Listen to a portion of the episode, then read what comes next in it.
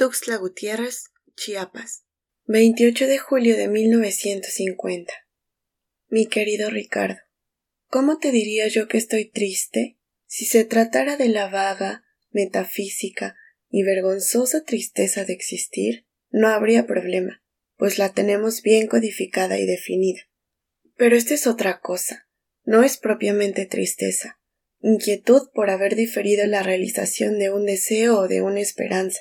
En el fondo no es tristeza. Fui tan perfecta, tan plenamente feliz en los últimos quince días, gracias a ti, que esta separación no ha alcanzado a turbarme ni a destruirme. Estoy todavía demasiado llena, rebosante de esa felicidad que me diste. Tengo todavía grandes reservas de dicha y espero que no se agoten antes de que tu presencia las renueve. ¿No te importa saber? Ahora es a mí a quien le toca hacer esta clase de preguntas, que soy una persona terriblemente hambrienta de ternura. En este aspecto he sido siempre como una criatura desválida y torpe. No sé cómo pedir el cariño, no sé cómo inclinar a la gente a que me lo dé. Solo sé que lo necesito, y que esa necesidad me empuja a hacer tonterías que alejan de mí a las personas, y que me convierten en un ser atrozmente desdichado. Antes mi ideal era que me quisiera alguien que fuera incapaz de querer a nadie más que a mí, una de esas personas herméticas, que solo se entregan una vez en su vida y para siempre. Era un ideal de novela rosa, fácilmente perceptible. Pero ahora estoy cansada y decepcionada de las personas difíciles y complicadas. No me importa ya que quieran a mucha gente más. Eso es, si acaso, prueba de que son capaces de querer en general, y que entonces es más probable que también quieran en particular, aunque no exclusivamente. Yo admiro en ti, y envidio, esa capacidad de entrar en contacto con los demás, de acercarte a ellos y de provocar su simpatía. Has sido tú el que ha hecho posible este acercamiento nuestro. Yo respondo a estas situaciones, pero ignoro cómo provocarlas. Pero así como admiro y envidio esa capacidad tuya de acercarte a los demás y adecuarte a ellos, me desconcierta. Me doy cuenta de que no te conozco. Sé más o menos cómo eres en relación conmigo, pero también que eres distinto en relación con los demás. Ahora, ¿cuál de los dos modos de ser se aproxima más a tu verdadera personalidad? a tu relación contigo mismo? Me gustaría que el primero, porque de otro modo, este modo de ser conmigo implicaría para ti un esfuerzo que a la larga acaba por fatigarlo aún. Y yo no quiero que usted se fatigue ni se canse. ¿Sabe? Yo lo amo y quiero que sea muy feliz. Pero quisiera ser yo capaz de darle un poquito de felicidad, así como usted puede dármela toda a mí. Pero ya no hablemos de esto. Seamos objetivos y qué remedio, abstractos. En el camino vine leyendo, en los intervalos que me lo permitía el sueño. Hizo usted bien en aconsejarme que lo acumulara. Jamás había podido dormir cuando viajaba en camión, y ahora lo que no podía era despertar. Su Adriana Mesurat. Qué suave novela. Encontré un gran parecido entre el padre de Adriana y el mío, no en la brutalidad, en la cobardía. Cuando él se niega terminantemente a darse por enterado de que Germán está enferma y persiste en tratarla como sana.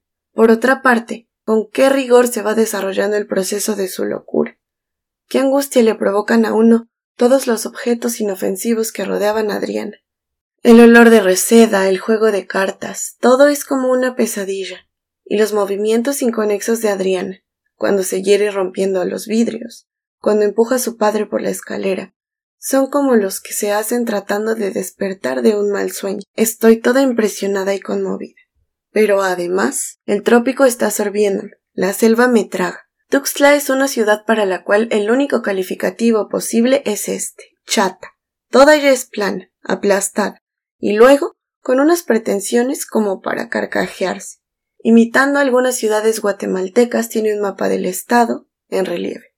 Imitando a México, una réplica de la fuente de Diana, sin Diana, y un palacio de gobierno, un parque zoológico, cantidades locas de neverías y una iglesia.